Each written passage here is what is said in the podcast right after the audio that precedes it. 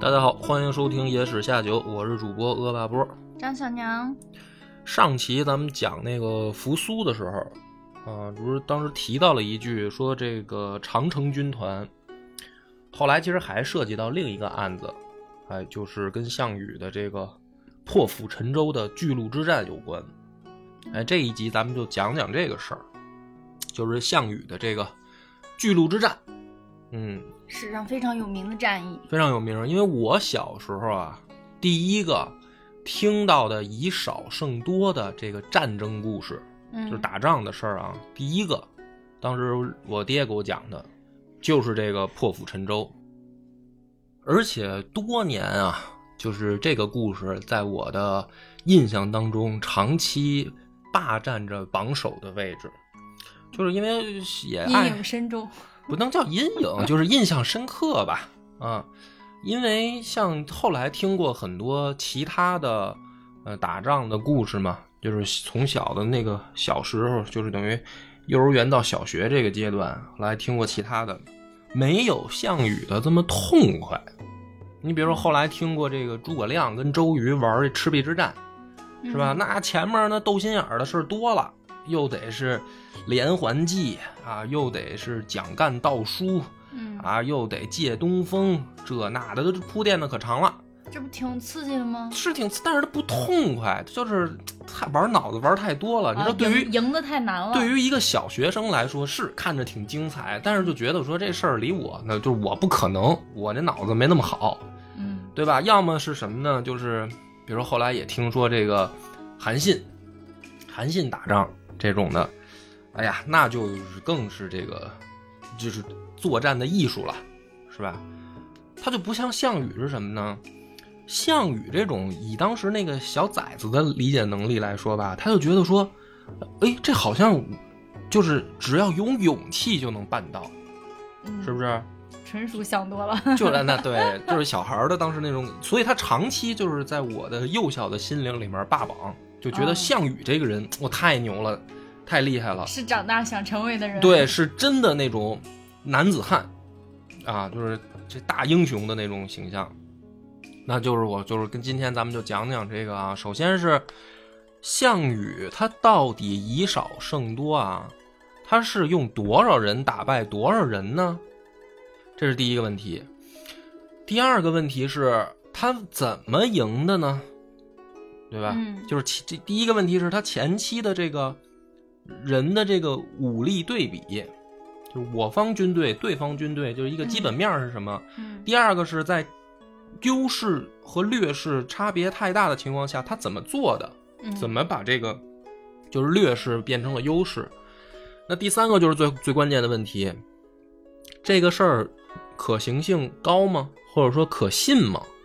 咱们今天就主要解决这三个问题。嗯先来说啊，当时的这个项羽的部队是五万人，也就是说史料上对他有一些争议啊嗯，有的人说可能比五万人还少，也有的人说可能比五万人多，有不同的争议。我们取一个中间值，因为多多少少的差不出一万人去嗯啊，也就是说可能是在四万到六万之间。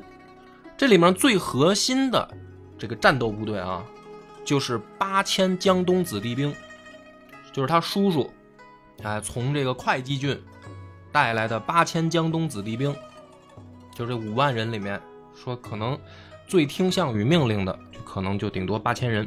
嗯他面对的对手有多少呢？首先，章邯的部队有二十万，这二十万已经经历过大大小小的数次战斗，其中打退陈胜、吴广的部队，而且也是以少胜多。哦，都是精兵强将。或者说他们刚刚组建的时候，因为章邯的这支部队啊，是把骊山的囚徒组成了军队，嗯就是当时这个陈胜吴广的起义军前锋已经杀到这个函谷关了，秦国这边呢，内部没有可调动的大量的部队了。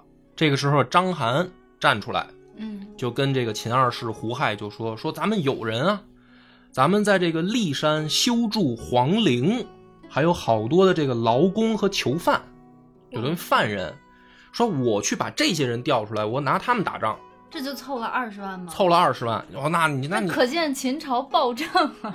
呃，对，有的人也拿这个举例子嘛。那你想那个秦始皇陵那兵马俑那大坑，嗯那肯定得是人力啊，得挖呀，得雕啊，得造啊，嗯对吧？这估计在大街上偷两块钱也被当成囚徒呃去造皇陵去了。那他这个里面就是有好多的，就是也许不是什么罪大恶极的犯人，比如偷盗啊这些，肯定嗯在秦秦朝的时候也是会被抓去的。嗯，还有还有咱们这个经常说的，就是比如说什么失妻嗯连坐嗯嗯啊，就比如说那个陈胜吴广，当然那个后来随着睡虎地秦简的那个解读啊，就是说可能没那么严苛，但是在大众印象当中，就是秦律比较严格，所以他二十万囚徒嘛。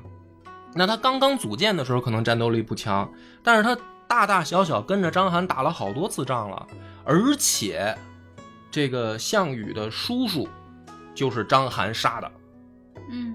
也就是说他曾经击败过楚军，嗯。就是各国的部队都交过手，所以这样一一支部队，你已经不能把它当成纯乌合之众看了，对吧？就是说他已经经历过一番战火的洗礼了。嗯，是已经非常成熟的军队了。，对，就是尤其是章邯，其实从他的这个过往战力来看，呃，无愧为一个军事家，就是在楚汉这个期间，秦末期间，能排得上号的前三大这个军事家，嗯就是我按照这个排名来说啊，我心目中第一是韩信，第二是项羽，第三就是章邯。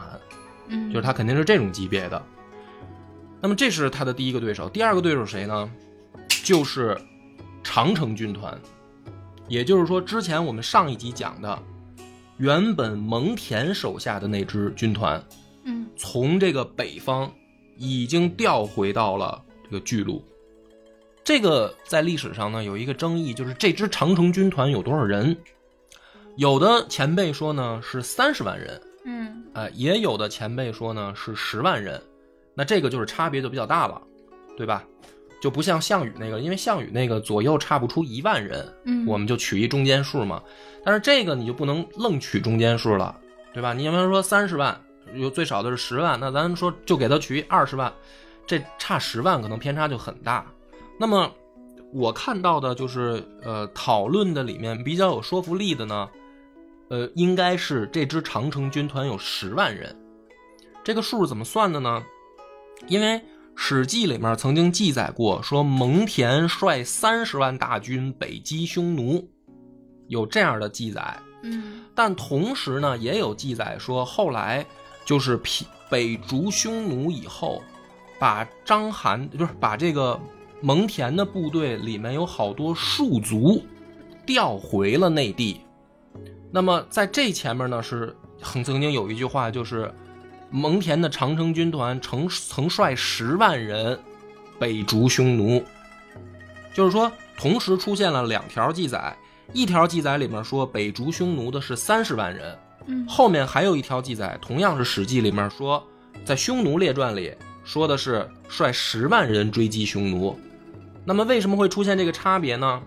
就说明这里面应该有二十万人，不是常备的长城军团，嗯，是是相当于劳夫临时临时工哎，对，，就是调往过去支援长城军团的人力。嗯，那么就说你怎么算？如果说你打北边匈奴，所有的人都算上，那是三十万，但是打完了，这些人就调回内地了，所以就留下了说他常规部队是十万的这样的记载。也就是说，里面有二十万人，可能比如说是运输部队，嗯是后勤部队，是劳工，对吧？因为你古代打仗不是全部都是战士，他是后勤的人员要占更大多数。那么也就是说，这样一支部队从北方长城撤下来，回到这个巨鹿的时候来来作战的话，哎，有一种说法就是说，王离手下起码也有十万秦军。那这十万人的战斗力应该比章邯的部队从单兵素质来讲更强，嗯因为他曾长期跟匈奴作战，嗯而且处在的是边防地带。嗯，对吧肯定是骑兵很厉害。那就是说什么弓马骑射都肯定比这帮修皇陵的强吧？对，因为他是正规的这个军人出身，而且也是经历过大小数战。那也就是说，项羽面对的是五万人对战三十万秦国军团，嗯，他打赢了，非常了不起。对吧？那么也就是说，平均下来起码要一个人打打六个人，对吧？就是说，如果咱们就是按照数学这么摊开了，就是等于你一个人打六个人，你还得打赢的这种架。嗯那么这种架在历史上也不是没有啊，但是很多的呢是利用了呃自然条件、地理地理条件，嗯，对吧并不是人真的，比如说，水攻、嗯火攻，嗯对吧？就是各种的利用这个或者说呃计谋，嗯可以做到说以少胜多。比较少的呢，就是没有这样干的呢，你就比较少。比如说愣要算的话，孙武可以说比较少，就没有用这种。但是孙孙武最后攻城的时候，他也用水攻，对吧？就是很少很少有那种说我以少胜多，而且我就是拿刀砍，嗯，我把对方砍光，嗯这极少极少。那么，项羽当时多少岁呢？二十多岁，嗯，就是二十多岁的一个小伙子，带着五万人砍死了三十万人。嗯你这个故事就是说，后来等我长大了啊，回过头来再去想的时候，就是逐渐我就在想说，这个可能吗？就感觉这是一个没有技巧，全是感情的对，那么。那么大家印象当中，起码大家都知道的就是这个成语嘛，“破釜沉舟”嗯是怎么来的呢？就是项羽在渡河之前，对吧？就是渡过黄河之前，就知道说我要快战，有他知道对面人比他多，于是呢，在渡河之后，他让这个手下把船凿了，不要了，就船都沉了，把锅砸了。嗯然后跟所有的士兵就是说，我们这一仗是有去无回，嗯就去了就回不去了，要么就是赢，要么就是死。嗯那么大家一下就是说，好，那我们就拼命吧，嗯，对？吧？嗯于是这一仗他打赢了。就是说，我们印象当中的这个故事，就我小时候听的故事，就是这样一个版本，就很简单，对吧？以少胜多，怎么赢的呢？靠激励大家的这个决死的信心、必信必胜的信心，嗯，要么赢，要么死。要么赢，要么死，就是说没有退路了嗯啊。于是他打赢了一个奇迹般的仗，就是以少胜多嘛，就是大家脑子里面想的印象当中吧，大部分人吧，肯定都是这个吧。当然，你看这个里面最奇怪的就是什么呢？他这一个作战的方式跟韩信的背水之之阵是特别像的。韩信的这个打法里面曾经就出现过，我也讲过，咱们再复述一下，就是说背水结阵，嗯，把部队陷入到兵家所谓的死地，因为这是兵家大忌，嗯就是兵家告诉你不要这么结阵，嗯就是背后你是一个，比如说大河、大江大河，为什么？因为一旦敌人冲过来，路你可退。你对你无路可退。那么在历史当中，这样的这样的战役非常多呀、就被敌人赶到死地，最后他妈淹死的不计其数的这种仗也有，就楚汉战争时期也有，对吧？所以这是兵家大忌。但是为什么韩信的背水下阵能成呢？是因为韩信的背水结阵的关键点是，必须要在敌人的身后埋伏骑兵。出奇制胜那个奇就是埋伏骑兵。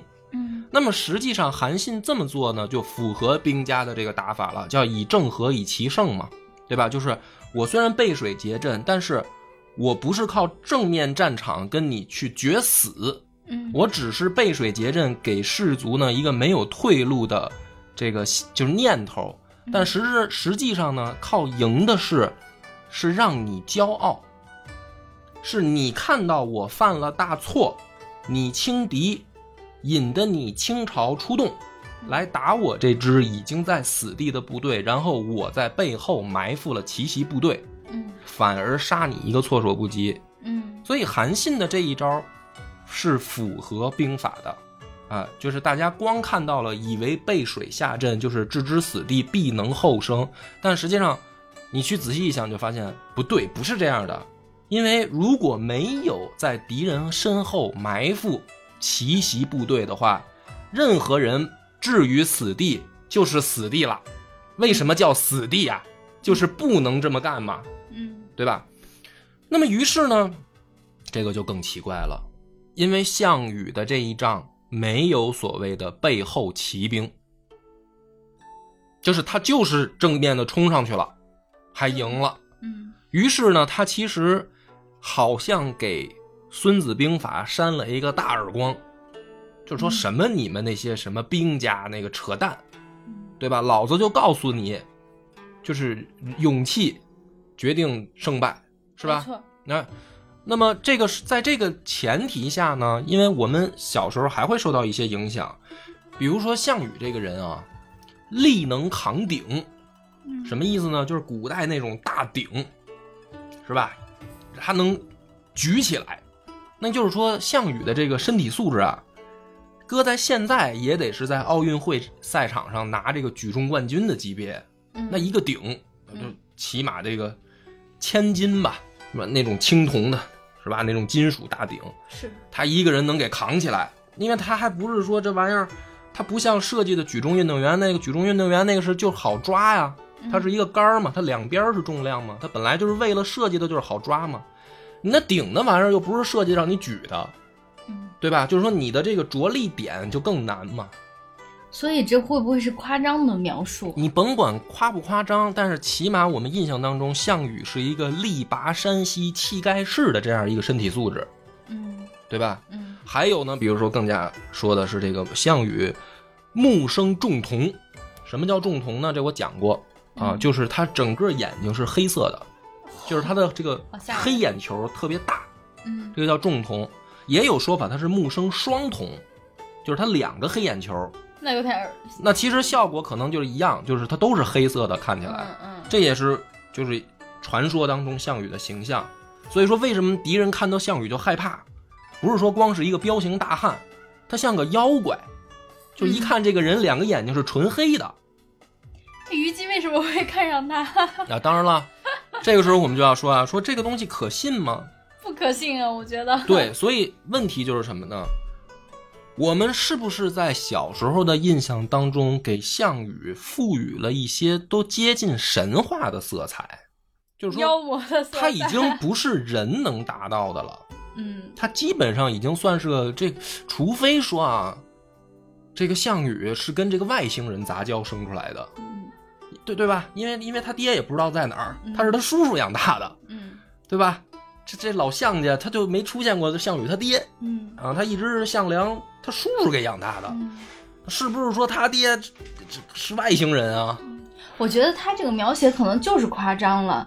或许项羽他是那种长得眼睫毛特别长，然后眉毛也特别黑，然后就是整个眼睛周围特长得毛发特别浓密，然后再有个大胡子，再加对上可能本身黑不眼球是，就不用讨论他的长相，因为古人的长相啊，那都当不得真的，你知道 吧？就都胡说八道，都是胡说八道，好多人都胡说八道。那刘备那耳耳朵耳垂说耷拉在肩膀上，那双手过膝盖，那不就是一猴吗？对不对？这说那个朱元璋那脸就斜拔子，那这那样月亮脸，古人的长相好多别当真。就写意了。其实但是他这么写，他是有背后的目的的。想突出一种形象，对他就是要告诉你，就是这些大英雄、大豪杰叫异象，嗯就他长得跟别他这跟正常人不一样。啊，那么这为什么要赋予这种色彩呢？就是说，人家能干成这种大事儿，嗯，你干不成，是吧？他跟你不一样，他们就是天选之子，他就给你朦胧的感觉，说种就不一样，对，是吧？你就是那个凡种，嗯人家就是那天神下凡，对吧？那么抛开这层古代神秘色彩，那么就是大家现在从客观来讲，如果他不是跟外星人生的，他就是一普通人类，嗯那这仗他又不用兵法，甚至他违背兵法，他怎么赢的？这里面有没有问题？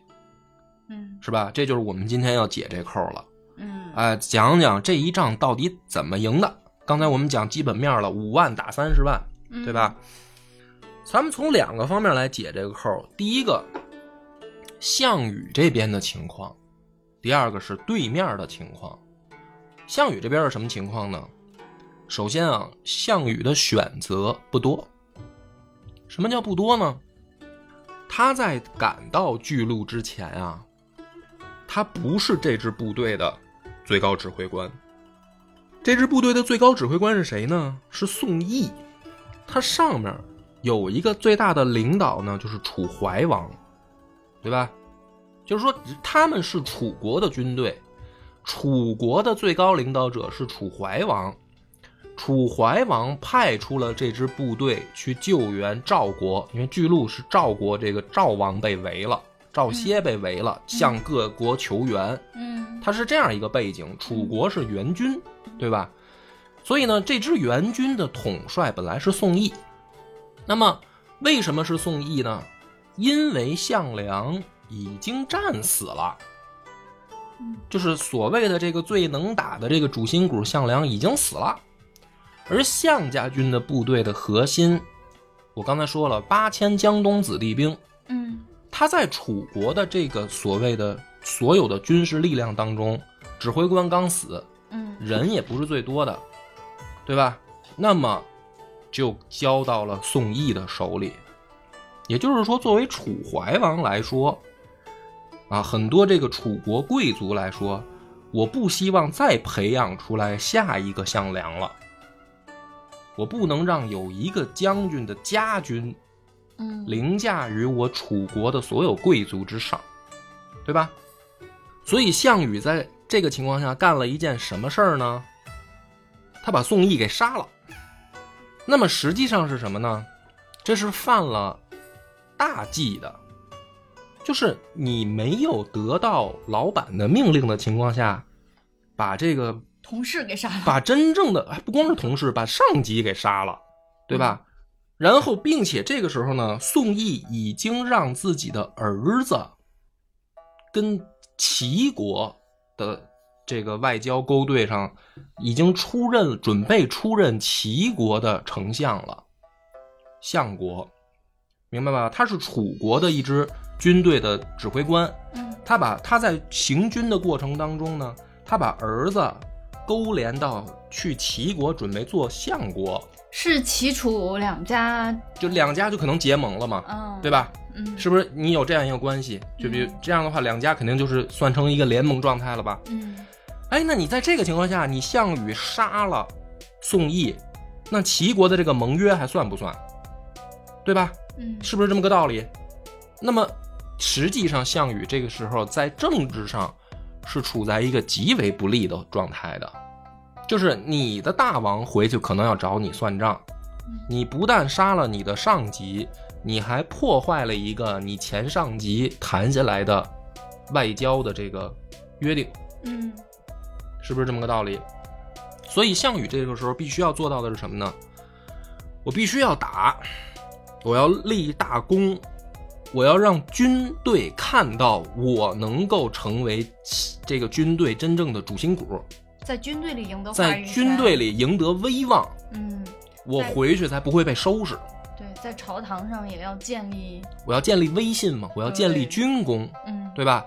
那么这个时候，项羽真正带着这支部队赶到巨鹿的时候，这个时候其他国家的援军也到了。首先呢，有赵国自己的援军，就是陈云、陈馀，在这个常山说召集了数万人，然后燕国派人来了，齐国也派人来了。嗯啊，就等于这些联合部队嗯在巨鹿之北看呢，看什么呢？看到这个赵王被围在巨鹿城里，但是没人敢上手。这个时候，在这个陈馀的列传里面记载的很清楚，我他说的是我不敢上手，因为实力差距太大。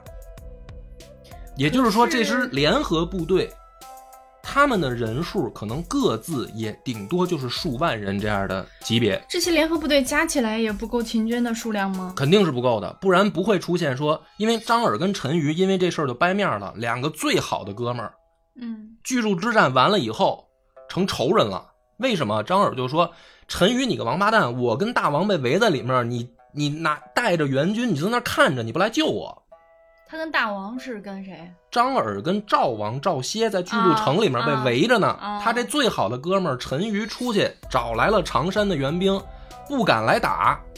嗯张耳就在里面就生气了，嗯就打完这一仗之后都气都没消，就是说，那要楚军没来呢，项羽要没来呢，你难道看着我跟大王在城里被杀吗？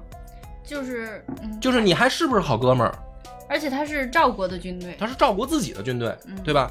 这陈馀也很委屈，他说我他妈这么点人，我上去就是送，我我几万人，他对面那三十万人，我我上去我就是白给啊。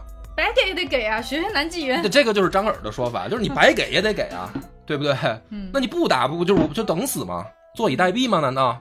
所以当时这个就是有人去劝陈馀的时候，真有这个忠于赵王的，就是率几千人出去，瞬间灰飞烟灭。就陈馀就是要告诉他说，这就是没法打的仗。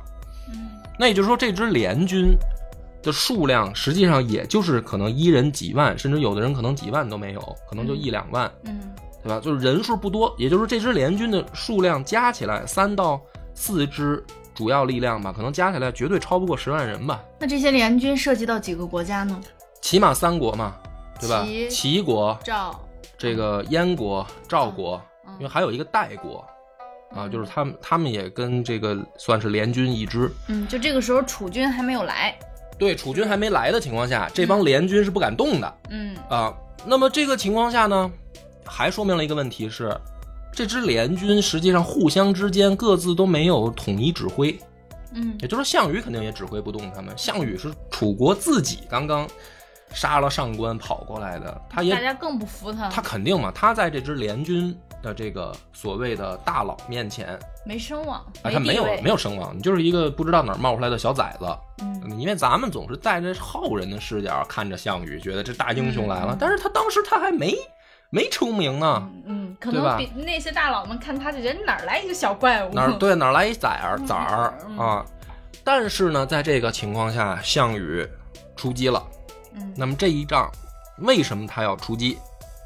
很多人看到的是项羽的性格，以及对秦朝的仇恨，所以认为项羽必然会出击，以及肯定项羽就是很多人对项羽的理解是，这个天神下凡，在他眼里这帮人都跟都跟草芥一样，嗯就是他甭管他这边甭说三十万了，他就是三百万人，项羽也敢冲，嗯对吧？就是很多人是这样的想法，但实际上你逼近巨鹿之战去看的话呢，项羽不是那么愣的傻子，他是用了自己已经能够想尽最好的办法去做了作战部署了。在这个渡河之前，也就是破釜沉沉舟之前，项羽实际上五万人还分兵了，分出了两万人。啊，由这个前锋部队蒲将军和英布说率先渡河，并且成功了，他才渡的河。那么这支前锋部队去干嘛了呢？说是去袭击对方的粮，就是这支秦国军团的补给的粮道。嗯这两万前锋部队去数次袭扰这个粮道，并且成功。这个时候，项羽才正式渡河，嗯然后破釜沉舟。那么很多人其实都忽略了忽略掉了这两万人的作用，非常关键。第一个，他避免了项羽可能会被击其半渡的可能性。就是在兵家来说，最可怕的情况是我渡河一半的时候嗯被敌人进攻，对吧？这个是最可怕的。那么这两万人起码做到第一点，就是我渡河有没有风险啊？嗯我先派了两万人试了试，发现可以，嗯所以我剩下的主力项羽带着主力渡河，那就是说起码渡河这件事儿会安全。嗯第二个是通过袭击秦国部队的补给通道，我来试探秦军的反应能力和作战能力，对吧？实际上这是一种，这是一种试探摸摸底嗯对吧？就是你们的这个反应速度有多快，你们的作战能力有多强，通过这两万人的试探，大概心里就有个底了。什么样的装备，战斗能力如何，对吧？所以这两万人很关键。那么他两万人袭击数次粮道以后很成功，项羽心里应该就知道了，可打。嗯，首先反应速度很慢可是这儿有一个 bug，啊，什么 bug？就是运粮的部队一定不是这个秦军部队里面最精锐的作战部队，嗯而且他们带着粮草，嗯它本身就不是作战，它的嗯任务就是护送粮草、嗯成功的到达营地前方营地。嗯那他反应慢其实也是正常的，嗯然后他也不会带带太多的武器。没错，这就中了中了历史的这个怎么说呢？叫布局的这个疑云了。很多人都像你这么想，你打人后勤部队，当然后勤部队作战能力差了，对吧？但实际上不是这样的。那你既然问到这儿，我们就先讲这支后勤部队才是秦军的主力。也就是说，三十万秦国部队分成了两部分，十万长城军团在巨鹿围城，剩下的这二十万人就是章邯的这支囚徒部队在运粮。这么多人在运粮，那么他怎么运呢？他他修了一个长长的甬道，嗯这个甬道呢一直连接到漳水，从漳水一直这个甬道输送到这个巨鹿城附近。然后为什么要连接到漳水呢？因为它的补给线是顺着河流而来，就是它从关中运来了军粮物资，顺着河道先运到这个巨鹿以南，然后从河上再转运往陆地上送，往前线去送。那么，为了保证这支粮道的安全，章邯率领二十万大军沿路布防，并且修筑甬道。甬道是甬道是说带墙壁的，啊，就不是说我去把这个路铲平，不是，是带墙壁的，像咱们现在的高速公路、高速公路一样，它不用很高，但是它有防护作用啊。就是你比如说运粮车在中间去去走的时候，它有防护作用，然后外面有部队巡逻嘛，它那个甬道墙壁有多多高啊？那肯定不会说像城墙那么高，但是它也是具备一定的高度有的，人一人高吗？肯定要比人高，那不然就没有防护作用了嘛，嗯，对吧？它肯定是比人高的。这二十万部队在干这个事儿，哇，这工程也太大了。工程大，而且很很有意思的一点就是，首先他是章邯的主力在干这件事儿，第二个是章邯派这么多人就知道这个甬道很重要，它是一条补给道和退路，啊，对吧？那也就是说，章邯其实很重视这件事儿。那么奇怪的点就来了，这也是发挥章邯这个二十个二十万部队的长处，啊对就干这出身他们本来就是这个劳动 苦力出身嘛，可能很适合吧。那么奇怪的事儿就来了，既然章邯很重视，而且手里有二十万人，为什么项羽两万的前锋部队都能够袭扰成功呢？因为二十万它是沿长线儿分开的，嗯然后但是这两万人他是照着一个点儿使劲儿打，哦，那你这么理解也勉强说得通。那我们再往后看啊，嗯然后项羽做的是什么呢？他认为章邯这支部队没有多厉害，于是率五万人快速进攻章邯，进攻章邯的这二十万主力，而且找的进攻点是章邯这支军团和王离这支军团的结合部，嗯，就是他们两个军团的中间位置。项羽像一把尖刀一样刺过去，逼着章邯往后退。然后呢，章邯真的就这么被击溃了，嗯。就说章邯的军团整个就往南撤退了。嗯。在这样的情况下，项羽接着在没有休整的情况下，率领自己的这支五万人的部队反身回去，又打王离的军团，而且史书记载的是一日九战，就是一天发起了九次大规模冲锋，嗯。最后的效果是直接杀进了王离的中军，也就是说杀到了王离的指挥部，把王离的指挥部给捣毁了，王离自杀，就是直接这支十万长城军团的这个指挥部嗯，就被斩首了。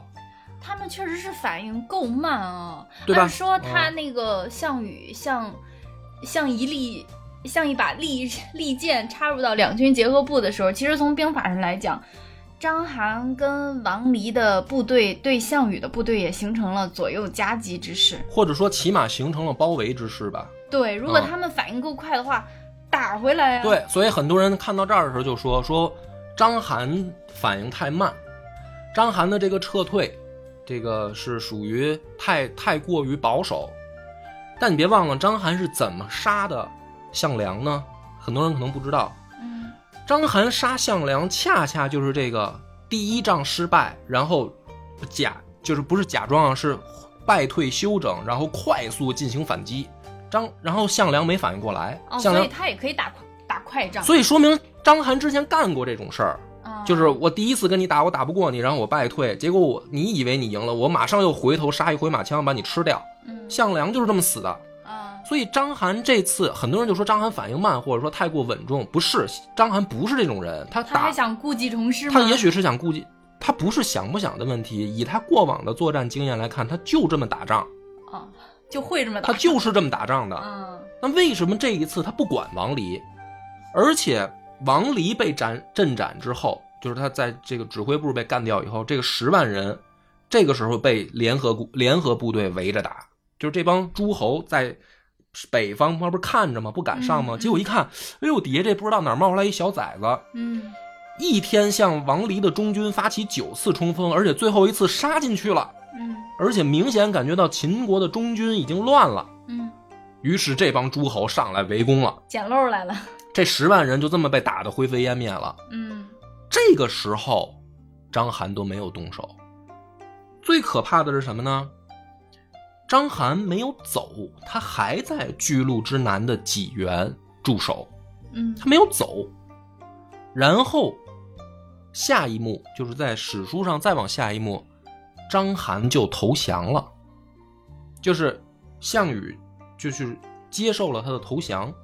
然后呢，史书上有一个更可怕的记载，就是项羽把这一支二十万人的军团全部坑杀，这可有点儿就全都宰了。。对，那么这个呢，为什么可怕呢？就是还有一个问题，既然项羽坑杀的数量写的如此清楚是二十万人，那么也就是说，在之前的交手交手过程当中，章邯根本就没有重大损失，就是他的这支军团的战斗力都在，对吧？就是说他在败退走的时候是没有损失的退走。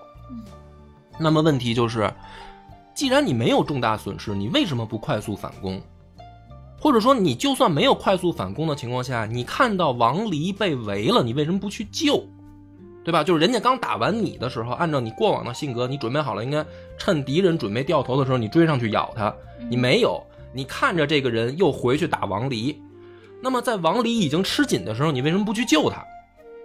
对吧？好，就算你没有救，那么你为什么不走？如果你觉得打不过联军，就是你最后看到项羽把整个联军都调动起来，开始围攻王离了，你觉得哎这一仗已经没戏了，巨鹿已经没戏了，你可以走啊，你为什么不走？嗯对吧？而且在王离失败了之后，他在投降之前是有过数次再跟楚军交手的。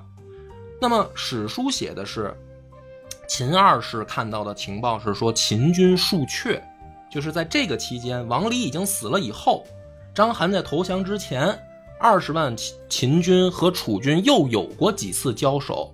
战报写的是秦军数阙，这是历史里面说的，就是说打了几次，可能没打过。可是你去回头看看到投降的时候，两军的布阵很奇怪，章邯的布阵还是在巨鹿以南、漳水以北，他没动。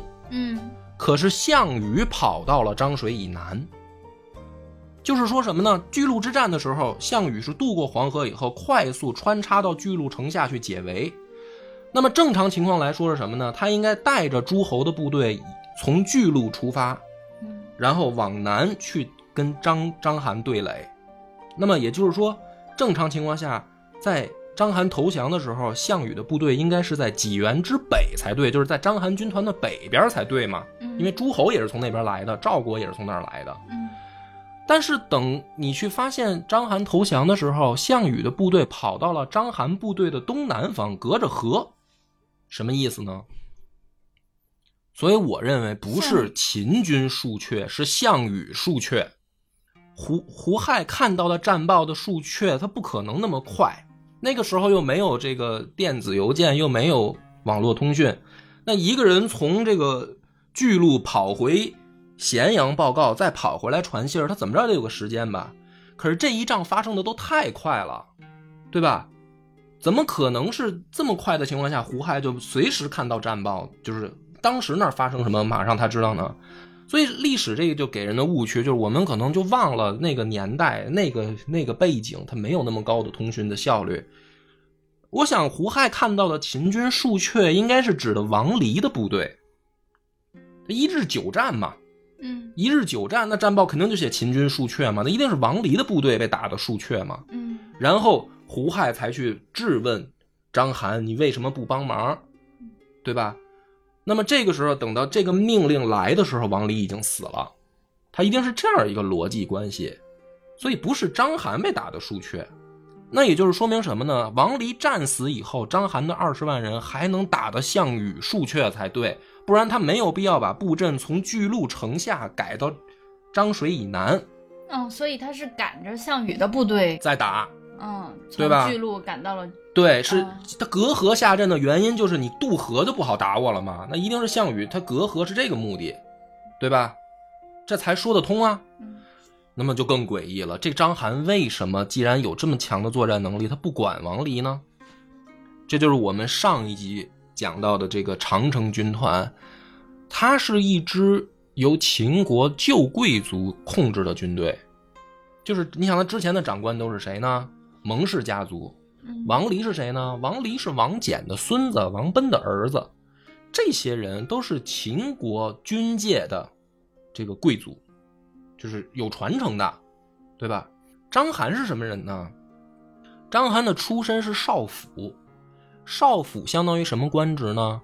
秦国这个营氏的管家嘛，就是少府，管一管钱粮支出预算什么这些，还是皇家这个预算的，那不叫少府吗？他不是武将出身，他带的又是一支囚徒部队，在这样的情况下，你注意史书给的这个上下级关系是章邯是王离的上级，那么有的前辈就猜测了，这两个人关系如何呢？就是说，首先王离服章邯吗？或者说章邯在军界的威望能服能让王离服吗？这是一个问号。而且从巨鹿之战来看，两两支秦国军团完全没有互动型的配合作战，就是你忙你的，我忙我的。王离在围城，章邯在修甬道，嗯看似在合作，实际上两支军团各干各的。那么，如果这一仗按照正常发展下来，就是比如说攻破，因为正常情况没有项羽这么横插一杠子的话，正常情况以秦军过往多次秦国军事贵族的打法，从白起的时代甚至再往前，就经常是做围点打援。嗯，就是我围住你一个军事重镇，吸引你外面的援军过来，然后我用另一支部队吃掉你的援军，最后再拿下你的城池。就是秦国从长平之战开始多次运用这种打法，这是秦秦国军事贵族们喜欢用的打法，嗯对吧？那么按照正常来说，应该是王离围点，章邯打援，这就对了。可是这一仗章邯完全没有这么做。那么，如果在不是这么做的情况下，我们试想一下，如果攻下了巨鹿，谁的头功呢？那么一定是王离的。离，嗯，对，就相当于围打援的人不干活，围点的人最后解决了问题嘛。那么有没有一种可能，王离既不服章邯，章邯也就不管王离了？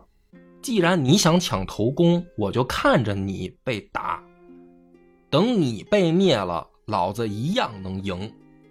那么如果是这样的话，会出现另一种可能：长城军团被歼灭以后，章邯的二十万军团依然打得过这支所谓的联合部队。嗯，因为他人数上他就有，他还是有优势的，嗯而且这支部队本来也不听我指挥，嗯无所谓。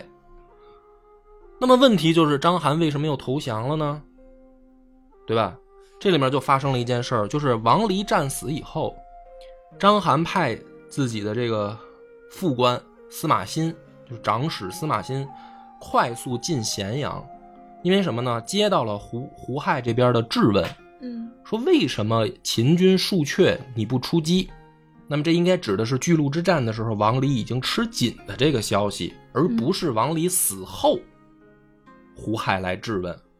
但是我想的是，等章邯接到这个胡亥的质问的时候，他的眼前的状况是什么呢？皇帝质问王离吃紧，你为什么不救？这封书信应该是这个意思。嗯可是等他接到的时候，王离可死了，嗯，他就觉得那这个问题就更严重了。对就是皇帝质问的是你为什么不管他？可是等皇帝书信到的时候，这人都死了。嗯那么我必须要干嘛呢？派司马欣去跟皇帝解释，嗯就是这一仗啊，比如说项羽来的太快了，但是臣有信心干掉他，嗯对吧？也也许司马欣是带着这个目的准备进咸阳的，可是事情的结果是什么呢？司马欣没有见到。那当时的咸阳出什么事儿了呢？赵高干掉李斯以后，想把控朝政，所以即便连章邯这样的人，赵高都在提防，嗯，就没有让司马欣见到胡亥。嗯也就是说，秦国内部发生了政治变动，嗯司马欣呢就很害怕，就跑回来了。跑回来以后，就跟章邯就说：“说完了，我都没见着皇帝，这现在赵高在可能在把持朝政，嗯咱俩打赢了的结果是什么呢？赵高可能会忌惮咱们，咱俩要是打输了呢，那就是必死无疑。嗯正好借着这个罪名，可能就把咱俩收拾了。也就是说，打赢打输，咱俩可能都要有有问题。嗯这个时候，这个项羽的这个劝降信到了，就给他举了一些之前秦国名将的例子，比如说蒙恬怎么死的呀，嗯对吧？白起怎么死的呀？嗯你现在的情况跟他们像不像啊？嗯这时候章邯一想，哎，他妈是挺像的，嗯那干脆降了吧。那么就是说，很多人是不是忽略了章邯的这个心理变化呢？就以为他就是打不过项羽，对吧？所以我觉得不是，就是你抛开那些传统我们印象当中给项羽身上赋予的神话色彩，他一定是天神下凡，要么就是变种人，把这个抛开。实际上，两边一边是项羽不得不快战，因为他在军中要树立威望，不然他也回不去楚国，他没有别的选择，他必须要赌，赌一把，我赌赢了，我就是老大；赌输了，我他妈就是一死嘛。所以项羽做了最好的调动了，嗯去去试有试探，对吧？有快攻，有尖刀的这个斩首行动，他已经能做到最好了。但是其实做的这一切，并不意味着他必须必然能赢，他只是一种赌博。嗯那么他这一次呢，很巧的是赌对了，因为这边章邯从头到尾就没出力，因为跟长城军团压根儿就没有任何的配合。你要按照老秦国的战法，应该就是围点打援，这章邯压根儿就没打援，他就是在那儿修甬道。嗯结果所谓的保证补给线，还他妈让两万人给给摸了暗哨似的，打了黑枪似的。嗯，你说这章邯他怎么守的？然后这个等到项羽打过来的时候，他往后一退，退了以后就看着，眼睁睁看这十万人被歼灭了，他也没管，嗯没管的情况下，他还没走，他留下来以后又把楚军赶到了漳水以南的情况下，知道完了这边政变了，我他妈可能政治上要出事儿，所以我干脆投降了。投降以后毫无廉耻之心，就这二十万人就这么报销了，这支这支这支军团。嗯对吧？所以这一仗，所谓的我们小时候那个脑子里面难以磨灭的这个破釜沉舟的经典案例，能赢，不在于项羽的破釜沉舟的所们所所谓的勇敢和决心和决心，嗯他能赢的关键点在于章邯的这些小算盘，他的问题是在这儿。所以呢，这一段如果能想通的话，你就再顺着就能解决另一个事儿，就是项羽为什么他只当西楚霸王，他不称帝呢？这就是另一个故事了。就是项羽最后的死，他最后的搞的这些事儿，其实都在这些事儿上是有关联的。就是历史它一定是前因后果的关联性很强的，它不会是说单独割裂的，就是。你去看的话，你就发现，反正可能干前面那件事的时候他是这么想的，干后面那件事的时候他是另一个想法，不是的，就他他所有的关系都是关联的。但是正是因为在不管是《史记》里也好，还是在我们的传统的印象当中，给项羽赋予了太多的神话色彩，嗯，就觉得这个人肯定是牛逼，他就是牛逼，他就是应该厉害。就是如果这个人是一个就是莽夫，他不可能做到那么高的成就。他他是他是一个正常人，他是在用自己已经能做到最好的政治思维和军事的这个能力，才能做到西楚霸王的。但是这也注定了他会败，而不是说什么所谓的他就是天赋异禀，这个人光靠一股子愣劲儿他就能做成西楚霸王，不是。可是我感觉我们这一期讲下来哦。好像这个巨鹿之战，项羽是捡了个捡漏大便宜。他或者说他叫敢，他叫敢赌的赌徒赌赢了，但是不是说其他人这么做也能行？那项羽在这一战当中，他除了这个勇勇气和决心之外，嗯，他有没有一些才能上亮眼的？我说了，他已经能做到他最好的军事部署了吗？啊，就比如说打快仗，然后比如说，嗯，两万人去袭击粮道，对，比如说两万人先渡和试探，对，就这些都是也也是他能成功的原因。也许啊，换一个人可能也就失败了，但是正是因为项羽可能很牛了，已经，啊，他才能他也才能成功。但是我的意思就是说，他是很牛，但是他的这种打法其实是是一个赌博，而不是说所谓的。一定这么做，就是我们小时候想的很简单，就是你只要勇敢，只要让将士们激发起必死的决心，你就一定能赢。在打仗当中不是那么回事儿。对，如果对方不是章邯，对，就如果是其他人跟王离配合，可能就可能情况就不一样了。嗯，对他正是因为这支长城军团从蒙恬的手里交到王离的手里，他们本身就是在这个。秦国军界的朝堂上有一些这个，怎么说呢？互相之间有一些芥蒂，嗯，就是说谁得到现在上级的信任的问题，嗯，比如说，于是产生了一种争功心理，因为你想蒙恬被杀，嗯，那么对于这支长城军团来说，他们的这个上一上一任直接指挥官就这么不明不白就死了。那就是皇帝对我们这支军团现在到底是信任还是不信任呢？嗯，我们是不是要靠一些？因为秦国是有很严格的等级军功制，嗯，就是你是可以靠战场上立功来往上爬，并且得到信任的，这是秦国的传统。那么你说这支长城军团，他是不是在心里边憋着一股劲儿，说我们一定要再次让皇帝信任我们，我们在战场上立些功呢？嗯，对吧？那么现在来派来指挥我们的是一个什么叫章邯的一个少府，嗯，是吧？就是一个管家，他的他的部队什么样呢？一帮子罪犯，这样的人凭什么来指挥我们长城军团？